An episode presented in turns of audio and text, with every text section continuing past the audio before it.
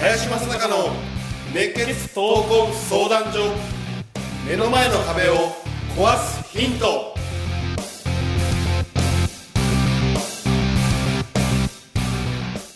こんにちは。ナビゲーターの今野花子です。林正孝の熱血闘魂相談所。目の前の壁を壊すヒント。この番組ではさまざまな年代の男女からの質問や相談に平成の侍林正孝がスコンと突き抜ける答えをお伝えしていきます。今週は大月さんも春日さんもお休みですのでコメンテーターとしていつもは裏方の山根徹さんに来ていただいております。よろしくお願いいたします。はい、よろしくお願いします。そして今週はゲストに株式会社アンリーシュ代表取締役の長浜勝志さんに来ていただいております。どうぞ今日はよろしくお願いいたします。よろしくお願いします。1986年より国内大手事務機販売会社に勤務され営業販売推進販売企画を経験後2000年ソニー生命保険株式会社に転職。入社以来 MDRT 会員の入会を果たし現在 MDRT 成績資格修進会員でいらっしゃいます。また2008年よりスピーカートレーナーの研鑽を積み一般財団法人日本人材育成協会人材指導者でいらっしゃいます。2016年1月エグゼクティブライフプランナーの称号を勝ち得た中でも選ばれたメンバー及び組織運営のエキスパートのみが成し得るソニー生命プレミアエージェンシー制度により独立し株式会社アンリーシュを創業。現在は組織から離職者をなくすをビジョンとして掲げ日本メンター協会にて唯一の法人オフィシャルパートナー MOP として組織パフォーマンス向上を目的に企業理念浸透マネジメントコミュニケーション目標達成の技術と心理学を基礎とした情報提供を行っていらっしゃいます。長浜さん今日はあの林さんとの出会いを簡単に教えていただければなと思うのですが。林さんとの出会い？出会いや自己紹介など。あのソニー生命というところに僕がまあ入りましてあの一生懸命頑張るとなんかあの MDRT というある一定の基準を満たすとですねあのこの研修会がありましてその時にあのもうものすごい人たちがいっぱいいるんで誰かと出会えないかなと思って相部屋を希望したんです。その時に相部屋だったのが林さん。すごい部屋ですねなんだお前新人かと。なるほど。俺が全てのことを教えてやるぞと言って寝ることができませんでしたそういうところから林さんとの付き合いは始まっております。はい、その事実事実は事実です。か。事実です。ではそあの中。れ、今、今は何をされていらっしゃるんですか？今はですねあの、えーとまあ、保険業は当然してるんですけれどもあの株式会社アンリーシュというところで、まあ、アンリーシュというのは解き放つという意味なんですけど人材を育成すると、まあ、自分を生きると、まあ、自分らしく自分の人生を生きる人を、まあ、あの育てていくということで、まあ、社会に貢献をしていると。そんなことをしています、はい。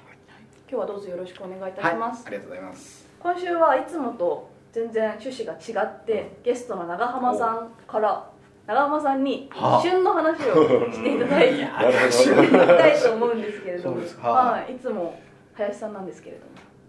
今日はちょっと長長浜さんに来ていただこうかなと。あの、まあ、旬な話というので、まあ、取り留めのない話になってしまうかもしれないんですけどあの、まあ、甲子園が、はい。ね、あの大阪桐蔭の優勝で幕を閉じました、暑かったですね。あの僕の知り合いでですねあの福岡お。の南福岡代表の沖学園というところに、まあ、僕の知り合いの息子さんがいて、あの彼はですねあの非常にこう才能豊かでいろんなところから、まあ、特待生として迎え入れることができるほどの実力の持ち主だったんですけど、はい。まあ、あのお兄さんにトラブルがあって。トラブトラブルがあって、ル、まあその特待生を辞退して親に迷惑をかけないために全て無料全額無償で迎え入れてくれる、まあ、沖学園っていうところに行ったんですね、いや福岡の大堀高校に行った方が甲子園に出れるんじゃない？そこに行った方が君だったら確実に出れるよと言いながらいやそういうことじゃないんだと、自分というよりはその親。いやそのあるものに目を染めるんであれば僕は僕でしっかりと才能を持ってるからちょっと見ててよと。3年後100回大会なんで必ず僕甲子園に出るからと言って見事キャプテンとして甲子園に出て。そして1回戦を突破し2回戦大阪桐蔭。ホームランを打つと。いうことをやってのけて。で1回戦の,、まあその北海道の高校の中では、まあ、あの今年はなんか足をつるとかなんか甲子園であったじゃないですか、その時にその子がですね、まあ、そのベンチの後輩に指示をして冷却スプレーを届けるということをし大阪桐蔭に負けた時にはまず大阪桐蔭の人たちに礼をしそして自分たちの応援に応援団に礼をするなんていうことをした子がですねあの僕の知り合いのまあ、知り合いの知り合いなんですけどいてですね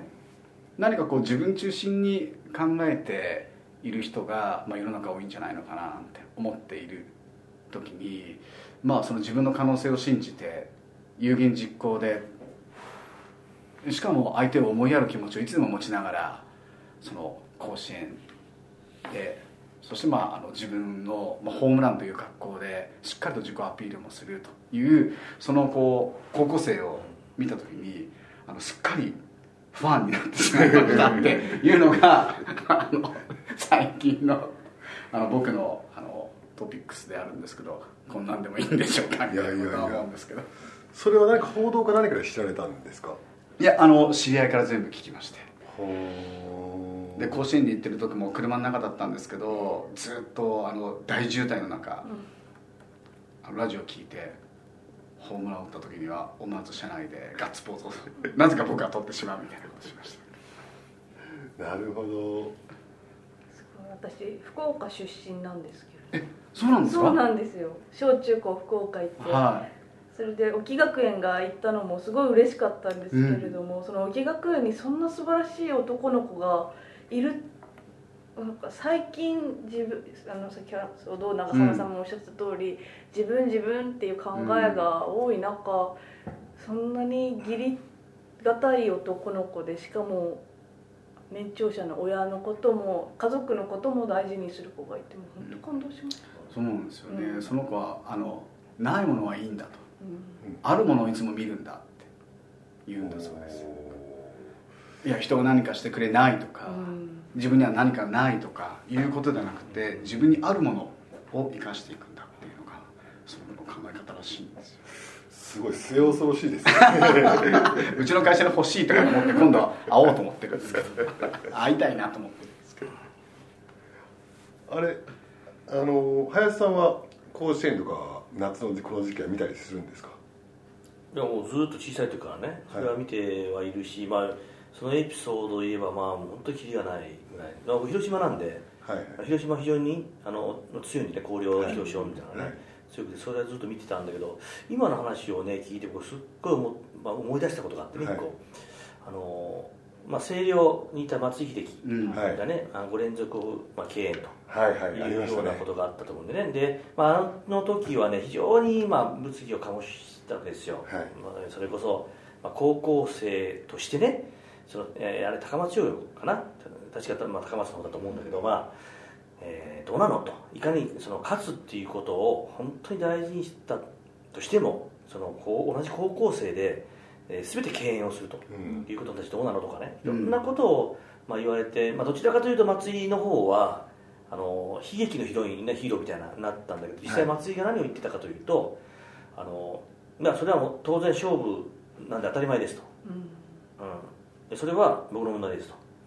で勝負に負けたことは、えー、結果は同じですからっていうふうに彼はね、まあ、彼はもともと家が、えー、ちょっと天理教だったか何教だったか忘れたけど、まあ、要は仏教だよね。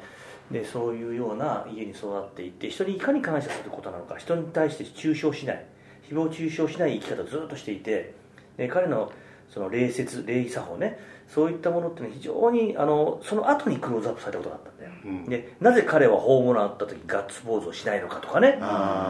うん、でその彼がねあのワールド、ね、チャンピオンになった時に最後に、え滑り込んでねガッツポーズをしたじゃない、はい、あれがいかにね彼にとっての生涯にわたってあの今まで貯めてきたものをねあの一瞬出したわけね、うん、それっていうのがいかに大切なことなのかね。あの非常に、まあ、クローズアップされたこともあってその生き方の根源の中にその生まれて、ね、育った環境もあるだろうし、うん、もちろん育て方もあると思うし、うん、周りの人の多分、うん、育て方っていうかなもあるだろうし。でもね実際人間っていうのはうん特に日本人の場合はそういったことに対しての礼節を持ってたからこそね多分日本人っていうのはどこに行っても礼節を守ることができなおかつ、えー、自分中心にものを考えない。多分そういった民族であったと思うんでね。そういったものを、まあ、残している今の若者としてはね、うん、非常に少ないあの人材だと思うんだよね。逆に本来はそういうことがあったからこそどこ行っても強かったわけなんです、うん、でそれが本来のこの精神性の強さなんです他を思いやり他を大事にする。で自分よりも他を重んじる。でこれがねあの日本人の誇るべき僕はものの考え方だと思うし、まあ、そういったことが残ってるってことは非常に嬉しいしね。これね福岡という土地もあると思うんだよね、福岡っていうのはねあの非常に祭りを重んじる、あの土地柄でね。やっぱ祭りがあのやっぱ栄えてるところ残ってるところっていうのはやっぱ人そのものもね昔を継承してる場合が多いなるほど、うん、これにやっぱりね寄与することがあってね、うん、まあ、そういうことを大事にしてるね土地柄だからこそ多分そういったような人材が育っていったのかなっていうね、うん、また改めてねさっきの話を聞いてね思ったよね、またそこでねあのスポーツとか心打つポイントが人それぞれね、ね、違いますけどやっぱりあの松井秀喜のやつとかは、やっぱ考えさせられますよね。そうですよね。だから自分にはできることがないので何を本当に全力で応援すると言って大声でずっと応援をし続けたっていうことも松井の話でそうですね。だからやっぱり夏の甲子園とか見ると、うん、あのね9人だけじゃなくてベンチでね,、とかあのスタンドでね応援している人たちがそれぞれの思いをそこに乗せてやっててなんかそこに感情移入するんでしょうね。見てるテレビを見てる側の方もね。どうしても負けてる方を応援してしまう これね脳科学の分野でもこういったことはね当たり前のようにやっていてね、うん、あの駒大苫小牧が、はい、まあ、田中将大を優,、ね、うして、まあ、優勝した頃、うん、であれねよく田中将大がいたからねあの優勝したなんてよく言うんだけど全然違っててそれまで一勝もしたことなかった、うん、北海道のチームがまず夏の甲子園で優勝することがなかったんです、うん、一勝することがなかった、うん、それその時何をしたかというと、えー、地域の住民から洗脳教育を始めた。うん、これは具体的にやった人が僕仲間なんでね。あの実際にやったことをよくこのこと細かく聞いたんだけどまず親兄弟。周りの地域の住民。要するに練習ができない北海道で、はい、ね、練習時間が少ない、ね、人材も揃っていない、はい、そういった中で一生するなんてことがありえなかったということをみんな無条件で信じてたのなるほど。でなぜじゃできないのかっていうことを紐解いてるわけよ、うん、練習時間が少ないと本当にねいや甲子園で一勝できないもっと言うと優勝できないってことにだから理由になるとかね、うん、一個一個紐解いていくとだんだんいやそうだなと。そう考えればそうだよねと。いうようなことを周りから固めていく、うん、そうすると何が起こるかというと子供たちは純粋だからなるほど。周りの人たちがお前ら負けるはずないよねと。っていうような気持ちに変わっていく、うん、でそれで地域を全部仲間につけて持っていく、うん、まあこんなことをやった時代もあってでも、えー、たまたま田中将大がいたからそう言われたと。で次にやったところは佐賀北なんだよ。ああありました、ね、全く同じだった、うん、佐賀北は誰もいないですスーパースターは。誰もいないです。それででも実際優勝したよね、うん、全く同じことやったわけ。っていうぐらい脳科学の分野でもそういったことが当たり前のようになってる。そのぐらい要は9人で戦うんじゃなくて周りの人間を増やせば増やすほどそのエネルギーがそこに凝縮されてそれがパワーとなって後押しをするっていう。一つの例なんだよね。でもそれも結局ね生き方がまっとうじゃないと。人のために生きるっていうことがベースないとできないんだよ、ね、だから地方の方がしやすいんだよ。なるほど東京はすさんでるってことでし やすいいい夏のお話でした。ああなるほど、はい、甲子園感動しますし今年もいい夏でした、うん、皆さん今日はどうもありがとうございました。はい、はい、ありがとうございますこの番組ではリスナーの方々からいただくご質問を募集しています自分の人生や日本社会のことなど林正孝に聞きたいことをどしどしご応募ください。ご質問はインターネットで熱血闘魂相談所と検索。すると Facebook のページがヒットしますのでそちらにアクセスしていただき、えー、メッセージボタンをクリックして質問を送ってください。ポッドキャストの他にも YouTube でも聞けるようになりました。そちらも合わせてチェックしてみてください。皆様からの質問お待ちしております。それでは次回もお楽しみに。